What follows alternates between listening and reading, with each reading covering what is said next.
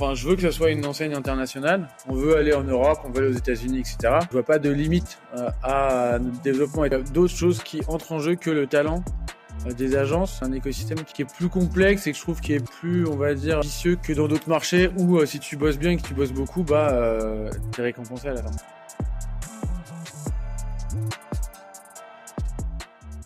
Salut Edouard, comment vas-tu? Hello Thomas, ça va et toi? Ça va très bien. Euh, content de pouvoir discuter un peu avec toi euh, parce que je suis, euh, je dois t'avouer, tombé euh, sur ton profil. Alors, je connaissais tes boîtes. C'est marrant, je connaissais tes boîtes, mais je te connaissais pas toi personnellement. Euh, Je connaissais notamment Barracuda et Emblem, mais je suis tombé sur ton profil sur LinkedIn il y a, il y a pas très très longtemps de ça, à l'occasion de une publication euh, qui a fait euh, beaucoup parler. On pourra peut-être euh, en reparler. En tout cas, dans le monde des agences, on s'en est, on s'en est pas mal parlé. donc, je suis très content d'avoir l'occasion d'échanger avec toi, puisque en creusant un petit peu ton parcours, ce que tu as réussi à accomplir ces dernières années est quand même assez impressionnant. Euh, pour les gens qui connaissent pas ce que tu fais et les différentes boîtes que tu as pu monter, si tu te présentes en deux trois minutes rapidement pour qu'on plante le contexte, ce serait top. Carrément. Euh, du coup, je m'appelle Edouard, j'ai 34 euh, ans, je suis normand d'origine. J'ai euh, commencé l'entrepreneuriat il y a 7 ans. À la base, je suis ingénieur, diplômé ingénieur CTI. J'ai fait pendant 4 ans de la finance chez un asset manager américain. Je vendais des, des, des, fonds à des professionnels de l'investissement, des caisses de retraite, voilà, des gens qui qui qui, qui gèrent beaucoup d'argent. voilà, donc en gros, j'ai fait j'ai fait ça pendant 4 ans. Au bout de quatre ans, j'ai euh, voulu montrer mon premier projet euh, entrepreneurial. Donc, c'était euh, Emblem. Donc, à la base, c'était une plateforme WordPress toute nulle juste pour faire le proof of concept. Et en gros, cette plateforme permettait aux restaurateurs, aux hôteliers et à toutes les personnes qui offrent un, service de recevoir des influenceurs. Et en échange d'une expérience offerte, ils avaient, euh, ils avaient de la visibilité sur les comptes Instagram de ces influenceurs. Euh, on a tout de suite vu qu'on a ramené beaucoup de visibilité sur des, des pages de restaurants, d'hôtels, etc., qui n'étaient pas du tout euh, bien entretenues. Et donc, du coup, c'est là que j'ai commencé à faire du community management. Et du coup, on a monté l'agence. Euh, donc ça, c'était Emblem. C'était l'agence qui vendait à la fois du community management et l'application pour recevoir des influenceurs. Euh, j'ai fait euh, donc ça, on a, j'ai commencé ça il y a en 2016. En gros, de 2016 à 2019, on était 3-4 dans l'équipe. Et euh, janvier 2019, j'ai commencé à accélérer à boîte. On est en gros passé de 4 à 40 en, en bootstrapant l'agence euh, de janvier à décembre 2019. Et, euh, et on a du coup récemment, donc il y a un peu plus de, de un an, bientôt deux ans même, on a séparé en gros l'application de l'agence parce qu'on a levé de l'argent avec avec l'application pour vraiment euh, créer deux entités euh, distinctes et vendre euh, l'application toute seule. Et donc du coup, on a commencé à faire ce, bah, cette séparation et maintenant chaque société est bien distincte, a son équipe et, et se développe chacun de son côté. Forcément, il y a toujours des relations parce qu'il y a des clients de Barracuda qui ont l'application. On envoie aussi des clients d'emblème vers Barracuda quand ils ont besoin de community management euh, poussé. Donc, euh, donc il y a quand même un lien, on va dire commercial, mais euh, légalement c'est distinct. Et, et dernièrement, il y a deux ans, en février du coup 2021, un peu plus de deux ans, j'ai monté avec Benoît, qui était un de mes premiers clients d'ailleurs sur la plateforme Emblème, il, y a, il y a six ans, sept ans. J'ai monté du coup Grupo Mimo, qui est un groupe de restaurants italiens euh, et euh, qui comptabilise euh, neuf restaurants. et donc du coup voilà, c'est de la restauration à table. pizza, pasta. Et en fait, j'avais ce, cette volonté, cette envie de faire un business B2C parce que j'étais que dans le B2B euh, pendant pendant 6-7 ans. Et c'est vrai que bah, à force de faire la communication des autres, j'ai eu envie de, de faire la, la, mienne. Et du coup, Benoît m'a appelé en me disant viens on monte un, un restaurant. C'était pendant le confinement, on l'a ouvert quand même et euh, et, euh, et du coup je me suis dit bah c'est un magnifique laboratoire pour euh, mes essais de stratégie social media etc et euh, et on a tout de suite vu heureusement d'ailleurs parce que si j'en ai du social media et que j'arrivais pas à gérer mes propres réseaux de mon restaurant ce serait problématique mais euh, mais non ça a très bien fonctionné parce que on va dire que à l'agent, j'étais un peu bloqué parce que tu as toujours les clients, tu connais ça, euh, qui veulent euh, passer, enfin, qui, qui, mettent quand même un peu leur sauce dans, dans, dans la strate. Et du coup, je voulais avoir 100% les mains libres pour faire exactement ce que je pense être bien. Et ça s'est révélé être, être bénéfique. Et, et du coup, on s'est développé assez rapidement. là, on a ouvert la franchise aussi. donc, on, a, on commence à, à ouvrir dans, on va, on va ouvrir en 2024 dans d'autres villes. On, on, vient de signer Bordeaux, on va signer Lyon, etc. Donc, euh, donc voilà, Groupe Mimo se développe bien, euh, et puis, euh, puis c'est cool de pouvoir, euh, de pouvoir euh, avoir un, un, pied dans le business, euh, dans le B2C, parce que ça te permet de, bah voilà, de, de, de tester des, des, des, stratégies, de voir, de faire de la testing, de voir ce qui marche, ce qui marche pas, et de pouvoir derrière aussi les, les répliquer sur nos, nos clients de l'agence. Ça nous fait une espèce de labo, quoi. Très clair. Alors, j'ai une question pour toi qui en appellera plein d'autres, je pense. Tu as fondé ou cofondé trois boîtes en croissance très rapide qui génèrent aujourd'hui euh, globalement plus de 25 millions d'euros de chiffre d'affaires. C'est quoi ton secret? Soit tu dors pas, soit je sais pas, soit tu as un clone, un jumeau, j'en sais rien, mais comment tu fais? C'est quoi le secret derrière euh, la, la, la, sauce euh? mais, non, non, en, en, gros, non, non. Après, bah, en gros, moi j'ai des personnes qui sont des équipes qui sont super euh, qui sont super dans chaque boîte, euh, ce qui me permet de, bah, de déléguer et euh, et j'ai j'ai un tempérament qui fait confiance aux gens, donc je je je, je regarde les chiffres, je, je, je, drive les boîtes avec des objectifs, avec des chiffres, euh, mais euh, mais aujourd'hui dans chaque société, il y a des gens vraiment compétents et euh, et en qui j'ai entièrement confiance. Et donc du coup, bah ça passe par on fait très peu de réunions. Si on fait des réunions, c'est vraiment euh, succinct et euh, on va droit droit au but. On va on va vraiment essayer de voilà, je vais pas avoir des réunions pour rien. Enfin, il y a y a plein de choses de la vie d'une entreprise que je retire euh, parce que euh, bah parce que je trouve que être trop contrôle fric et faire trop de réunions, en fait, c'est au final à vouloir contrôler, on contrôle on contrôle moins et on est moins efficace dans notre travail. Donc j'essaye de prendre les meilleurs et de leur faire confiance et d'être là en mode coach et pas en mode euh, manager à dire euh, euh, faut que tu fasses ça, ça c'est pas bien, ça c'est bien, etc. Euh, non, j'essaie plus de voilà, c'est je donne des objectifs. Si c'est pas atteint, bah je veux comprendre pourquoi et comment on peut avoir des meilleurs outils ou mettre en place des meilleurs process pour arriver à ces objectifs-là. alors oui, parfois il y a, y a, y a des moments où bah, les collabs se passent pas bien et le profil fit pas avec la boîte ou ou les objectifs. Euh, mais euh, mais voilà, on a, euh, tu veux par exemple chez Emblem, on a absolument zéro turnover, il n'y a personne qui part. Donc et ça fait maintenant deux ans qu'elle est séparée bientôt. Donc sur une startup, tu as des profils qui ont 24, 25 ans qui sont qui sont là depuis depuis plusieurs années parce que ils ont ils sont passés de l'agence à, à l'app et c'est vrai qu'aujourd'hui, quand je reçois les CV, bah, c'est, je vois les CV, c'est trois mois, six mois, huit mois. Quand c'est un an, c'est beaucoup. Euh, donc, donc il y a pas de turnover, il y a une super culture de boîte. Et c'est, euh, c'est ça qui me permet aujourd'hui de bien manager euh, mes journées, c'est que bah, il y a des bonnes ambiances dans les boîtes, euh, ça tourne bien, on a des objectifs clairs, et je suis pas sur le dos de tout le monde. Euh, et du coup, les gens se sentent, bah, on va dire, sont proactifs d'eux-mêmes et, euh, et s'auto euh, s'auto discipline en fait. Il y a pas, j'ai pas besoin de, je regarde pas les heures en fait. On a des objectifs, on a une vision commune et on essaie d'y aller euh, tous ensemble. Ok, euh, c'est très clair. Donc ce que je retire de ça, c'est les bonnes personnes au bon endroit, avec les bons ouais. objectifs, la bonne direction, et puis toi de la disponibilité pour les accompagner quand il y a des problématiques qui se posent, euh, ouais. et un gros niveau d'autonomie. Euh, ça, c'est, je sais pas si c'est euh, possible avec tous les profils de personnalité. On parlera de la culture juste après parce que c'est un sujet qui m'intéresse énormément et, euh, et, les quelques mots que tu as, ouais. évoqués là, je pense, font, me font dire que c'est un fil qu'on doit tirer. Mais euh, aujourd'hui, tu as trois boîtes différentes euh, qui évoluent alors toutes plus ou moins, euh, qui touchent plus ou moins au même sujet, mais qui les investissent sur des, qui les investissent de façon différente. Ça tourne autour de la ouais. restauration, de la food, une partie sur la enfin deux boîtes sur la communication, une startup, une agence, et puis après tu as tes chaînes de restaurants. Est-ce ouais. que tu as vu des traits de caractère communs euh, Tu vois, parce que j'ai le sentiment que ce que tu décris là, c'est une situation que tu as sur, les sur tes trois boîtes.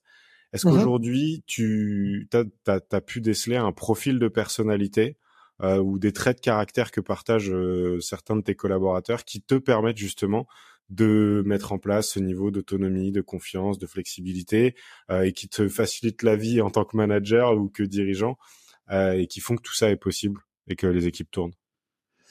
Euh, Le problème, c'est que c'est très. Euh, j'ai des profils très différents dans les boîtes, et euh, mais euh, mais euh, on va dire qu'il y a un trait de caractère qui fait que je m'entends bien avec les gens et que ça fit bien avec les boîtes et que ça roule comme ça, c'est la résilience. C'est-à-dire que même les moments où c'est très dur, parce qu'on on a, j'ai des collègues qui sont là depuis ouais, 4-5 ans à l'agence, et euh, on a quand même traversé le Covid. On, 90% de nos clients c'était des restaurateurs. Donc on a eu des sacrées tempêtes. Et euh, j'ai des gens qui sont restés là et qui sont restés. Ouais, la loyauté et la résilience pour moi c'est deux traits de caractère qui font que je m'entends bien avec les gens et qui font que ça fonctionne bien dans dans mes sociétés. Mais euh, mais ouais, si je devais caractériser deux traits de caractère, c'est loyauté et résilience. Mais après voilà, ils savent que je suis toujours là et que s'ils ont besoin de moi, bah euh, je mets je mets aussi des mains dans le cambouis. Je pense que c'est important aussi de montrer aux, aux, aux équipes euh, que s'il y a besoin, euh, je suis là et que et que j'ai le téléphone même quand je suis à vacances, s'ils ont besoin, je suis là et que je suis pas, on va dire que je les laisse pas en, totale autonomie. Et puis si jamais ils ont besoin, je suis pas là. Donc cette loyauté, elle se crée aussi du fait que moi je le suis avec eux et que ils savent que bah, quand ils ont un souci, euh, euh, même dans la vie perso et trucs machin, je suis toujours là à écouter et je suis toujours, on va dire, euh, j'ai jamais dit non, je pense, en sept ans à quelqu'un qui me dit, euh, euh je peux, je, je, dois prendre ma journée, je suis désolé, j'ai un problème, enfin, tu vois, c'est, je suis très cool sur le, le management et c'est en management très peu que au final, euh, je me rends compte que, bah, avec ces gens, ça crée de la loyauté et et ça aussi créé de la résilience parce que on va dire que bah, les équipes se battent euh, plus pour toi et, euh, et pour le projet euh, quand euh, tu formes une espèce de famille et que on est tous euh, dans, dans le même bateau parce qu'ils se sentent vraiment impliqués la résilience ils ils l'ont parce qu'ils ils sentent que c'est aussi leur projet à eux et, et qu'ils sont impliqués et c'est parce que moi je leur fais confiance. Donc en fait tout s'imbrique ensemble et, euh, et, les traits de caractère se ressortent au fur et à mesure justement en, en, en passant des années ensemble, etc. Mais c'est vrai que oui, la loyauté, la résilience, pour moi, dans une équipe, c'est euh, ultra important parce que malheureusement, et les sociétés, et toute société euh, a des hauts et des bas. Et, euh, et, euh, et, je pense que les, les faits qu'on passe des années, nous, et qu'on n'est jamais fermé de boîte, etc., c'est justement parce que dans les moments bas, euh, on soutient tous, on, on, on, se resserre et on passe la tempête ensemble. Et c'est aussi, je pense, le fait qu'on ait passé plusieurs tempêtes ensemble qui fait qu'aujourd'hui on est, euh, on est, euh, bah, les équipes se disent, on n'a pas fait tout ça pour rien, donc on continue à se battre euh, pour le projet. Quoi. Très clair.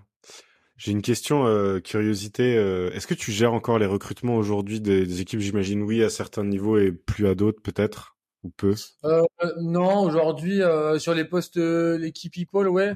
Euh, mais euh, non, après j'ai j'ai des DRH. Okay. J'ai une DRH en gros qui gère à la fois Emblem et Barracuda, qui est une mm -hmm. société, et, et j'ai une DRH surtout sur Groupe parce que là Groupe pour le coup il y a du people à, à embarquer. Je te pose la question parce que tout à l'heure tu évoquais le fait que T'as essayé, tu disais, j'ai, j'ai mis de côté des trucs qu'on retrouve des fois dans certaines boîtes classiques, style euh, les réunions, les machins, les trucs. J'étais curieux de savoir à quoi ça ressemblait un process de recrutement euh, à la sauce, euh, à la sauce Edouard. Euh, et donc du coup, je, sais, je me suis demandé si tu avais le truc très carré, très processé de entretien numéro 1, 2, 3, 4.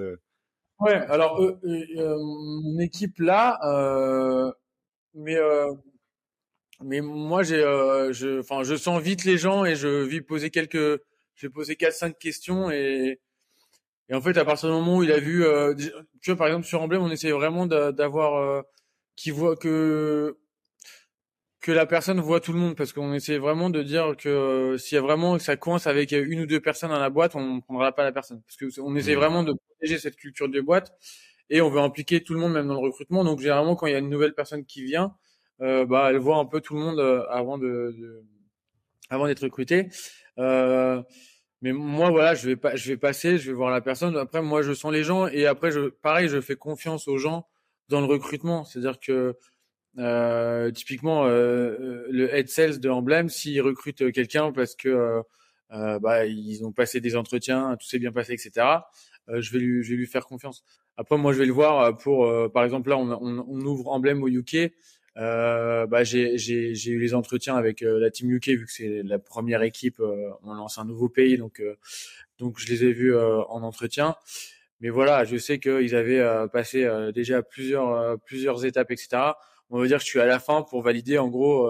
à part s'il y a un gros couac où je vois quelque chose que les autres n'ont pas vu, genre ça, ça, se passe pas comme ça. voilà, moi je suis plus sur le côté dernière étape pour connaître la personne, mmh. pour savoir qu'ils ont, ce qu'ils ont fait, ou parfois pour euh, euh, départager deux candidats où on va me demander mon avis euh, euh sur sur quel candidat choisir. Mais je suis pas du tout en mode à poser des questions. Enfin, j'ai plutôt dire t'aimes faire quoi dans la vie, tu viens d'où, etc., etc. Moi, j'aime bien aussi avoir des questions un peu, on va dire plus personnelles pour savoir un peu qui sont les gens aussi. Euh, parce que par exemple, sais pas, tu as un, sport, un, sportif de haut niveau, un ancien sportif de haut niveau, bah il va avoir ce, ce cet esprit euh, de résilience, d'objectif, de, de, dépasser soi, etc. Et euh, du coup, j'aime bien savoir ce que ce qu'aiment les gens, euh, enfin ce que ce qu'aiment faire les gens dans la vie, tout simplement parce que bah, ça montre souvent des traits de caractère qui se retrouvent dans dans le boulot. Mais j'ai mmh. pas de procès carré avec des questions pièges, etc. Je j'aime j'aime pas trop ce ce genre de Ma question, c'était aussi parce que j'ai le sentiment que tu es quelqu'un qui fonctionne euh, peut-être un peu plus des fois à l'intuition. Et donc, j'étais curieux de savoir si... Parce que ce que tu décrivais comme un des ingrédients clés de la réussite de tes différentes entreprises, c'est d'avoir les bonnes personnes. Et je me demandais quelle était ton approche par rapport à ce truc-là, parce que je me demandais si c'était un truc de... Bah, je privilégie le fit humain et je vais effectivement assez rapidement être capable d'évaluer si la personne va s'épanouir dans euh, une de nos boîtes ou dans l'environnement qu'on va pouvoir avoir lui proposer. Est-ce qu'elle a ce qu'il faut pour pour faire le job qu'on attend d'elle? Et je me demandais si c'était euh, parce que je, je, vois qu'il y a les deux qui existent, tu vois. Je, tout le monde est d'accord pour dire que avoir les bonnes personnes au bon endroit, c'est c'est crucial, c'est clé. Il y a des gens qui ont une approche qui est très euh, data driven, presque analytique, presque à faire faire des tests de personnalité. Et si t'es pas euh, bleu, jaune, rouge, vert ou je sais pas quel acronyme, ils, ils te recrutent pas. Versus des gens qui vont être plus à l'intuition de se dire, bah, ce que la personne me donne à voir et le sentiment que j'ai. ok, après il y a la question évidemment des compétences, etc. Mais premier première euh, grille de lecture, ça va être le fit humain et euh, l'alignement avec la culture et le projet d'entreprise. Et ça, tu peux l'évaluer sans être obligé de rentrer dans un interrogatoire euh, style FBI ou CIA, tu vois. Ouais, euh, et, donc c'était pour ça que ça m'intéressait d'en savoir un peu plus. Tu l'as mentionné rapidement la partie culture, qui je pense est un point clé. on, donc parce que pour moi, avoir les bonnes personnes au bon endroit, c'est une partie de l'équation il faut que tu arrives à créer un environnement dans lequel ces personnes sont en mesure de faire leur travail correctement. Euh, Et je suis curieux de savoir un peu plus comment as, comment ça s'est matérialisé ces, ces, ces, ces, questions de culture euh, au sein de tes, tes différentes boîtes. Est-ce que c'est quelque chose que tu as travaillé de façon consciente, tu l'as formalisé, tu es vigilant à ce truc-là? Est-ce que c'est quelque chose qui s'est construit de manière un peu plus naturelle? Ouais, non, ça c'est en fait ça s'est construit de manière euh, plutôt naturelle. Euh, après, vraiment, L'idée, c'est vraiment de donner une vision de là où on veut aller à court, moyen terme, long terme. Mais, euh, mais cette culture de, de, de, de boîte se crée, euh, euh, se crée au, fil des mois, au fil des années, au fil euh, bah justement de, des tempêtes que tu peux traverser, au fil de, de tout ça. Donc c'est pas c'est pas quelque chose, tu veux, où euh, on avait fait un peu ce travail sur euh, sur emblème, de dire en gros quelles sont nos valeurs, etc. Tu vois, d'essayer de de travailler la culture de boîte d'une façon un peu plus euh, euh, prononcée et, euh, et, et process. Mais, mais je trouve que c'est pas c'est pas ça qui crée la culture de boîte. Enfin, pour, pour moi, ça, en tout cas, peut-être pour d'autres, oui, mais pour moi, en tout cas, c'est pas le fait de se poser, de se dire alors quelles sont nos valeurs et puis c'est pas ça qui crée la culture de boîte. Ce qui crée la culture de boîte pour moi, c'est bah le fait de traverser le tempête ensemble et, euh, et d'être résilient, euh, le fait bah de devenir pote et euh, et bah tu vois il y, a plein de, de, de, une partie de l'équipe qui était cet été euh, tous ensemble en vacances. Euh, bah, c'est là où tu vois que tu as créé, as créé une culture de boîte, c'est que les, gens, même en dehors du pro, ils ont envie de se voir. Euh, les, euh, et en fait, ça s'est créé, ça s'est créé au fur et à mesure, justement, en amenant des personnes en faisant vachement gaffe à qui on amène dans l'équipe parce que un élément, une personne peut et, d'ailleurs, on a, on a failli, euh, enfin, on a eu à un moment donné, j'avais mis un CEO en place sur la boîte, euh, qui pour le coup, lui, euh, était en train de faire partir du monde, parce que euh, de par son comportement et son travail, euh, bah en gros les gens, euh, les gens, les gens voulaient partir, et parce que en gros, j'ai mis un CEO sur euh, parce qu'on voulait faire une série A et que, en gros, moi, comme je suis multipreneur, bah, ils aiment pas ça et que du coup, faut avoir un CEO, etc.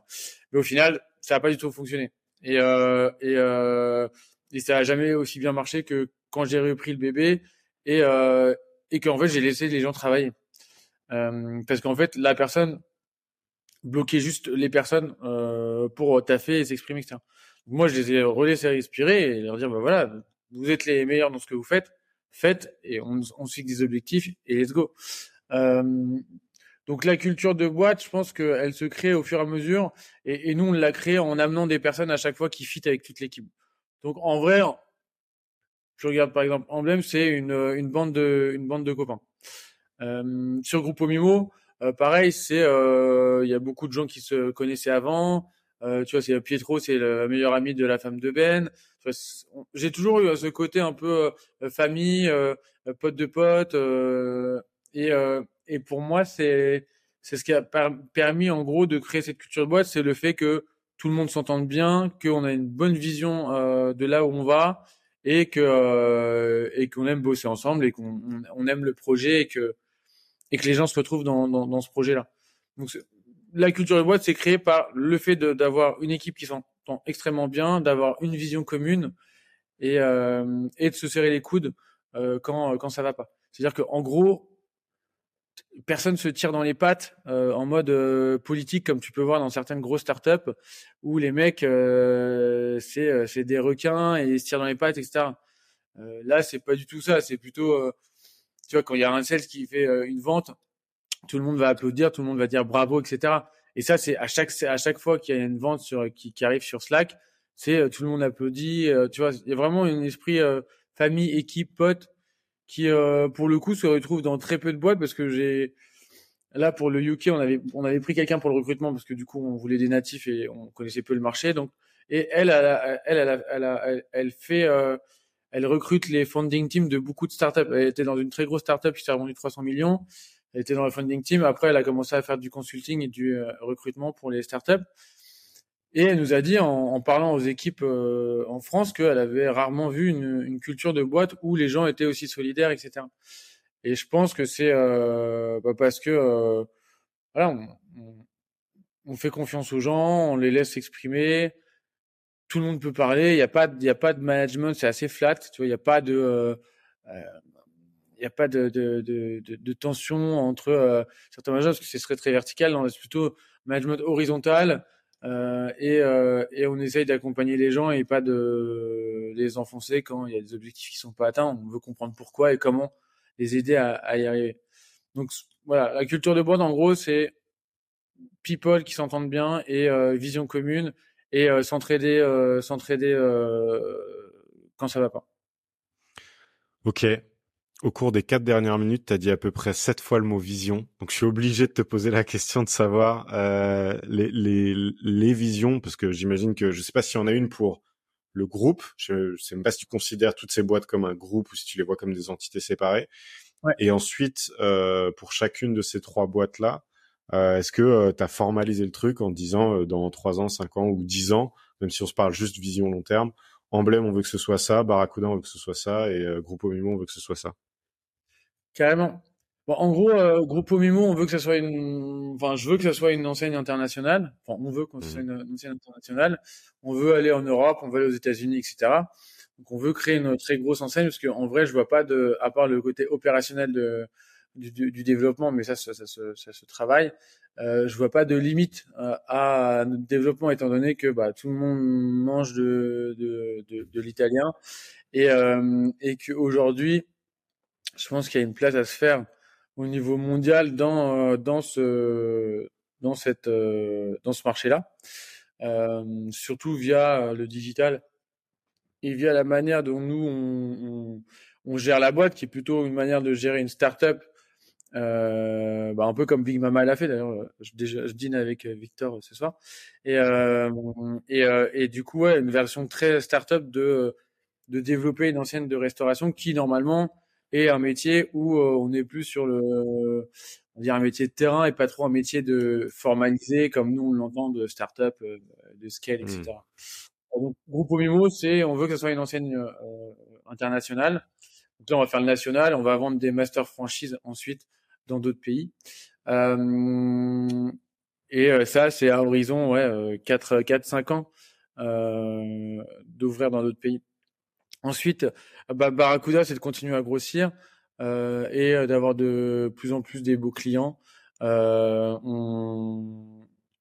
Aujourd'hui, on a fait un, un, un, gros, comment dire, un gros recyclage parce qu'on était avec des petits restaurateurs, avec des petits abonnements et on faisait plus dans le volume euh, que euh, que dans le que dans on va dire la la taille du client. Donc on avait plein beaucoup de, de petits clients et on est un peu euh, on a voulu aller plus loin. On a voulu avoir des clients qui avaient plus de budget euh, pour aller euh, faire des choses de plus grande envergure. Donc donc là c'est là c'est là que justement on a commencé à faire des appels d'offres. Donc on en a gagné, on en a perdu. C'est un écosystème qui je trouve, très, très, très étrange par rapport à ce que, comment fonctionne normalement le marché, un écosystème de, bah, tu travailles et t'es payé pour ce que tu fais. Là, c'est, je trouve que c'est, il y a beaucoup de politique, il y a beaucoup de, c'est un écosystème qui où tu vas pas forcément être valorisé pour ce que tu fais, alors que, bah, par exemple, un restaurant, si tu fais une très bonne pizza, les gens vont venir et, euh, et euh, tu seras successful. Donc, euh, donc là, je trouve qu'il y a beaucoup, il y a d'autres choses qui entrent en jeu que le talent des agences. Et, et c'est vrai que c'est un écosystème qui est, qui est, qui est plus complexe et que je trouve qui est plus, on va dire, vicieux que que dans d'autres marchés où si tu bosses bien et que tu bosses beaucoup, bah, euh, t'es récompensé à la fin. Euh, donc en gros, euh, Barracuda, voilà, l'idée c'est de vraiment continuer à avoir des, de plus en plus des beaux clients pour euh, pour s'éclater et pour avoir pour faire des belles strates, des belles campagnes et, et pouvoir continuer à, à, avoir une bonne agence. L'idée c'est pas d'exploser, de devenir une méga agence, c'est plutôt d'avoir une agence bien ultra spécialisée qui fait bien son taf avec des clients contents et des beaux clients. Et Emblème, l'idée d'Emblème, c'est de pouvoir continuer à développer en fait le produit à fond euh, pour pouvoir en gros avoir euh, un produit marketing, en gros le, le, produit marketing pour les restaurateurs, les hôteliers, etc. Un peu un all, euh, all in one, un all in one product pour pouvoir en gros accompagner les restaurateurs, les hôteliers, etc. sur en gros les quatre pans de la du marketing qui sont en gros bah, le social media, la présence management, e-réputation et fidélité, qui sont en gros les quatre axes euh, principaux du retail au niveau du marketing, parce que justement aujourd'hui les euh, les, bah, les restaurateurs, moi je le vois euh, en tant que restaurateur, tu as 15, 20, 30 SaaS euh, avec 15, 20, 30 account managers, facture à aller chercher à la fin du mois, etc. Et en fait, tu as, bah, parce que tu as les réservations, tu as le, le, le RH, l'hygiène, enfin, tu as une tonne de logiciels. Et du coup, l'idée, c'est déjà regrouper sur la partie marketing pour avoir un logiciel euh, qui fait en gros, euh, qui balaye les quatre pans du marketing pour le retail. Et du coup, c'est de développer ce produit-là. Donc euh, là, on finit la brique social media. Donc en gros, qui va te permettre, si tu veux, d'avoir euh, des influenceurs qui donnent la visibilité, des créateurs de contenu qui créent du contenu, automatiser le community management pour euh, bah, pour les petits restaurateurs, parce qu'aujourd'hui ils n'ont pas le temps, ils savent pas faire. Donc automatiser en gros les, les publications. Et euh, donc ça, ça va être la, la brique et automatiser aussi la gestion des ads. Donc ça, c'est sur la brique social media et après du coup attaquer la brique euh, présence management, euh, fidélité et e-réputation. Euh, on a fait d'abord la, la brique social media parce qu'on va dire que c'est la brique la plus compliquée à faire parce que bah, derrière c'est une communauté d'influenceurs, de créateurs de contenu, etc. qu'il faut qu'il faut créer, qu'il faut monter. Et, euh, et on va dire que automatiser community management, euh, à part là récemment avec l'IA, etc., tout ce qui est sorti récemment, c'est il y a deux trois ans, c'était compliqué d'aller automatiser de, de, de, du community management. Donc, euh, donc l'idée c'est de finir cette brique là de, et d'attaquer les autres briques. et d'ouvrir d'ouvrir en Europe et peut-être un jour aux États-Unis, mais déjà ouvrir en Europe dans les deux trois prochaines années. Et l'idée en termes d'exit, c'est Groupe Mimo objectif d'exit à 100 millions d'euros. Euh, et euh, ensuite, Barracuda, on, pour l'instant, on continue l'agence, on continue de la développer. On n'a pas forcément de, on a été approché par pas mal de groupes pour euh, pour les rejoindre, mais pour l'instant, on continue à faire notre. J'ai une super équipe sur l'agence, on continue à faire notre notre petit bout de chemin et euh, et, euh, et emblème, ouais, c'est de faire un, un build-up avec avec une autre solution. Tu vois, par exemple, ZenChef qui a une solution de réservation. Nous, on n'ira pas sur la réservation, c'est un marché beaucoup plus trop compliqué. Mais par contre, offrir, euh, faire un build-up avec eux, ça permettrait bah, d'avoir, euh, d'intégrer notre outil à leur, euh, à leurs produits à eux et d'offrir du coup sur le portefeuille qu'ils ont aujourd'hui, qui, qui s'agrandit de plus en plus, qui rachètent des boîtes, bah, de faire un build-up avec eux pour pouvoir bah, offrir plus de, plus de, plus de choses à, leur, à leurs clients en termes de marketing. Et tout se recoupe parce qu'eux, ils ont beaucoup de data sur leurs clients. Donc, si tu les intègres dans le truc de fidélité, dans le social media avec des ads, etc., voilà, c'est des produits, ça reste un, des produits qui peuvent super bien euh, s'embriquer et qui peuvent offrir à, à, à leurs clients euh, et à nos clients une, une grosse plus-value, quoi.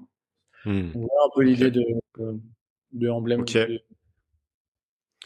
as une boîte dans la restauration, tu as une agence, euh, on, on, reviendra rapidement sur ce que tu évoquais avec toi, mais sur le constat que tu fais, je suis assez raccord. Hein. C'est un milieu qui est assez difficile et moi qui fonctionne beaucoup à la méritocratie, c'est assez frustrant de voir que les décisions qui sont prises ne sont pas nécessairement sur la base du de la qualité du travail fourni, mais c'est malheureusement comme ça depuis très longtemps et on peut essayer d'œuvrer à ce que ça change et il faut le faire. Je pense que c'est juste que ça prendra du temps si tant est que les gens aient envie que ça change. Euh, tu as donc deux boîtes qui, pour moi, sont des boîtes de service. Une bonne boîte de service, pour toi, c'est quoi? Euh, bah, Une bonne boîte de service, c'est une boîte qui est euh, où il y, a, il y, a, quand même beaucoup de process, parce qu'aujourd'hui, on vend du temps. Aujourd'hui, euh, une boîte de service, c'est en gros du temps. Euh, et euh, bah, que ça soit dans une agence de com ou dans un restaurant, c'est c'est en gros la mise en place de process et du suivi de ces process-là. Euh, parce que le problème, c'est que ça reste des, business de people. Hein. Ça, reste, en gros, tu gères des gens parce que tu vends du temps et euh, ou tu vends en service comme dans les restaurants. Et, euh, et pour euh, et pour gérer des gens, euh, il faut il faut du process et il faut contrôler parce que hum, le problème, c'est que bah, on reste des humains, donc il y a des jours ça va, il y a des jours ça va pas. Et en fait, si tu mets pas de cadre et de process qui te permettent d'avoir des points de contrôle sur, bah, par exemple, une liste de, de check-in quand tu ouvres le restaurant, euh, bah, pour ouvrir les lumières, euh, regarder s'il y a de la poussière sur les lampes, tout ça, bah, il suffit que je sais pas, euh, euh tu t'es embrouillé avec ta meuf, euh, tu es pas du tout dedans, ou t'es, ou t'as fait la teuf la veille et tout. Bah, si t'as pas un process où tu vas faire la check-in et en fait, les process vont t'aider à, on va dire, moins mettre de ton cerveau euh, pour euh, faire ce que tu as à faire. Ça va permettre de cadrer les cadrer les actions des, des équipes et aussi les aider dans leur dans leur dans leurs tâches quotidiennes pour pouvoir eux euh, bah, poser un cadre et de pouvoir eux se, pouvoir se fitter dans ce cadre-là et les aider justement. les process c'est pas qu'une idée de d'être contre le fric, c'est aussi l'idée de d'avoir des process qui sont clairs pour que les équipes se, les intègrent et pour moi, une boîte de service aujourd'hui, une bonne boîte de service aujourd'hui, c'est euh, une boîte qui est processisée avec des bons points de contrôle et avec une équipe qui est construite de la manière où euh, les gens se forment entre eux, se contrôlent entre eux aussi. Et euh, et, et, et, voilà, c'est avoir un bon système d'onboarding, de, de formation et derrière avoir des bons process pour encadrer l'activité des gens. Donc c'est par exemple l'agence. au début on le faisait pas, maintenant on le fait, mais tu vois, ça va être euh, avec Harvest, c'est en gros mettre les, les moyens de les bons outils de communication entre les équipes, parce que c'est très important que les équipes communiquent bien ensemble. Euh, donc la communication, une bonne boîte de service aussi, les gens qui communiquent euh, euh, correctement avec les bons outils. Et après, euh, et après, bah typiquement par exemple sur Harvest, compter les temps, savoir en gros pas aller travailler 20 heures alors qu'on a vendu que 10 heures à, à un client. Donc en gros, l'idée, c'est vraiment, euh, pour moi, une mode boîte de service, c'est euh, les équipes qui communiquent bien euh, et, et, les bons process avec des points de contrôle et de suivi pour bah, pour permettre d'avoir une constance dans le dans dans dans l'activité. C'est comme dans la resto, on est ouvert 7 jours sur 7 faut mettre des process, faut mettre des points de contrôle pour avoir une constance dans, le, dans la qualité de, du service et la qualité du produit, etc. Bah, c'est un peu préparé pour euh, pour les euh, pour l'agence de com.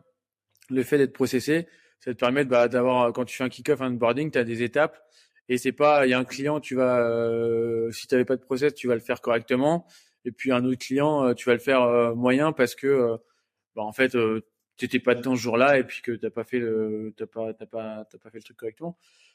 Et nous, on essaie vraiment de mettre des process pour aider les gens à se cadrer et, euh, et à évoluer, à savoir où ils se situent, et à évoluer dans des conditions où, euh, euh, où bah, ils savent où ils vont. Et ça, c'est important. Que chacun puisse se concentrer sur les sujets sur lesquels il y a le plus de valeur ajoutée et se perdre pas de temps à se poser des questions sur le fait de savoir euh, comment je fais ci, comment je fais ça, etc. Et que ce soit, tu, tu mets des rails pour que les gens puissent se focaliser sur atteindre la destination et, et voilà et, et c'est marrant parce que ça me fait penser à j'ai lu un bouquin il y a pas longtemps sur Bill Walsh qui est un coach de football américain qui qui a qui a entraîné les 49ers et qui a fait le, un, des, un des meilleurs runs dans la NFL euh, en termes de titres gagnés et tout. Et il paraît que le, enfin, dans le bouquin, il parle du fait que le mec était obsédé par les checklists, qu'il en avait pour tout, et qu'en fait, il disait, bah, c'est juste, c'est un moyen d'être sûr que tout sera fait euh, dans le bon ordre, de la bonne façon, et que chacun puisse après se concentrer sur délivrer. Tu te concentres sur la qualité du travail que tu fournis à l'instant T, ce que tu dois faire à ce moment-là, sans te poser la question de savoir qu'est-ce que je fais après, qu'est-ce que j'allais faire avant, etc. en fait, t'es juste euh, focus, quoi. Complètement. Ça, euh, je trouve ça intéressant. Un point que t'as pas évoqué, mais qui je pense est, enfin, euh, pour toi c'est évident, c'est aussi, bah, pour moi une boîte, boîte de service, c'est l'obsession satisfaction client. Tu je pense que c'est le cas dans ton business de restauration. Je pense que on est de plus en plus d'agences à avoir remis vraiment la satisfaction client au cœur du truc. Et je pense mmh que sans ça, tu peux pas avoir une boîte de service qui grandit et qui qui progresse parce que euh, à la fin de la journée, ça, tout tourne autour de ça. Quoi. Je sais qu'en tout cas, le plus en plus de boîtes aujourd'hui et tous les fonds, tous les founders d'agences avec qui je discute ont ce truc de se dire, ok, bah c'est le client et après euh, il faut que je mette tout en œuvre pour que le client soit satisfait, pas à n'importe quel prix évidemment, mais tout faire pour que euh, le client soit après, justement, le, je trouve que le, le, défi un peu dans la com, c'est que, tu sais, j'en discutais avec quelqu'un que j'ai rencontré hier qui est dans les RP. Euh, c'est aussi de pouvoir, euh, on va dire, euh, éduquer le client et être pédagogue sur le fait que bah, c'est pas parce que tu fais une campagne d'influence que tu vas faire x5 sur ton CA ou euh, et, et, je pense que il y a encore beaucoup d'un et c'est là où je trouve que ça il y a des points de friction entre les agences et les clients généralement.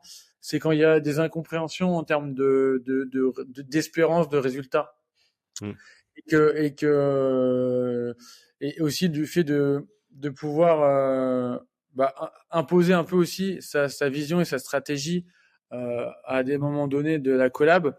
Parce qu'en fait si tu laisses trop le client euh, euh mettre trop de, de, trop sa sauce dans la strat etc le problème c'est que de base c'est pas son métier euh, que lui va penser euh, que euh, ce qu'il veut faire, c'est bien.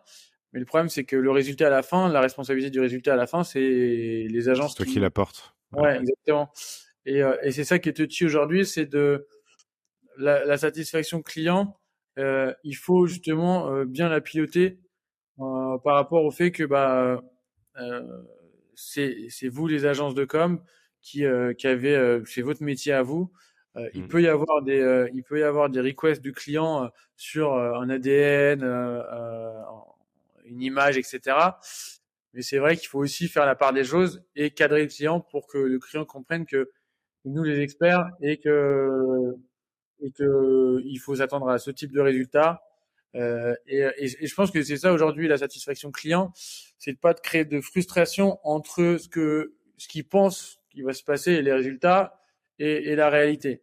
Et c'est mmh. vrai que moi, dans, depuis sept ans que je fais de la com, c'est là où j'ai le plus vu euh, les points de friction. C'était vraiment là, c'était dans, dans, justement les incompréhensions ou les clients qui veulent trop mettre leurs pattes. À la fin, ça marche pas et ils disent ah bah ça marche pas, mais c'est c'est de votre mmh. faute. Mmh. Ouais, et c'est marrant parce que je pense que la notion de satisfaction est galvaudée parce que les gens ils voient un truc de euh, Euh, en fait, pour moi, satisfaire le client, ça veut dire aussi, aussi et surtout faire ce qui est dans son intérêt à lui. Et parfois, dans ce qui est dans son intérêt, c'est pas forcément ce qu'il demande, mais c'est là où justement les bonnes agences conseillent, puisqu'au fond, c'est ce qu'on fait, c'est du conseil. Enfin, on a tous plus ou moins une part de production, euh, delivery, etc. Mais globalement, au fond, notre métier, ça repose sur du conseil et donc sur une forme d'expertise. Et en fait, ton métier, effectivement, c'est de lui donner les meilleurs conseils possibles pour l'aider à atteindre ses objectifs, euh, voire challenger les objectifs en question quand il s'avère que euh, tu te poses la question de savoir si c'est les bons, si les curseurs sont placés sur les bons sujets au bon endroit, etc. Euh, mais moi, je pense que au fond, c'est ça. C'est et, et, le seul truc, le seul point de vigilance, c'est que l'intérêt du client, donc c'est vraiment la boussole. Après, c'est dans la manière d'adresser ces sujets-là où des fois je vois des gens qui rentrent dans des rapports de confrontation. Je suis le mmh. sachant, toi tu sais rien, c'est mon métier, fais-moi confiance. Mais en fait, ils l'adressent pas de la bonne façon, ils le font en se confrontant au client, plutôt qu'en essayant de faire preuve de pédagogie et essayer de le sensibiliser, lui expliquer, l'éduquer pour l'amener à comprendre pourquoi tu veux l'emmener là, quoi. Ça, je pense que c'est un écueil auquel il faut faire, euh, faut faire attention. Ouais, complètement. Edouard, euh, je te remercie pour ton temps. Je vais pas te, te, prendre euh, plus de temps parce que je sais que tu as d'autres engagements et, euh, et, on a commencé un tout petit peu plus tard que prévu, mais c'est de ma faute. C'était un plaisir en tout cas. Si tu as un dernier mot pour les gens qui nous écoutent. Bah euh, voilà, si les gens se lancent, si les gens sont ont des projets entrepreneuriaux, soyez résilients. Il y a des hauts, il y a des bas. concentrez-vous sur ce que vous faites, concentrez-vous sur votre produit. Euh, c'est vrai que les gens euh, parlent beaucoup d'acquisition, mais euh, le produit, c'est ce qui vous fera grandir. Et, et, et, et, et, voilà, concentrez-vous sur votre satisfaction client, votre produit. ne regardez pas non plus trop ce que font les autres. on a tendance à toujours voir ce que fait le voisin et ça a tendance à, à faire paniquer les gens. Si vous avez une vision, gardez-la et allez-y à fond et faites preuve de résilience parce que après la pluie vient le beau temps, comme on dit. Magnifique. Très belle conclusion. Merci, Edouard. À plus. À plus. Ciao. Bye bye.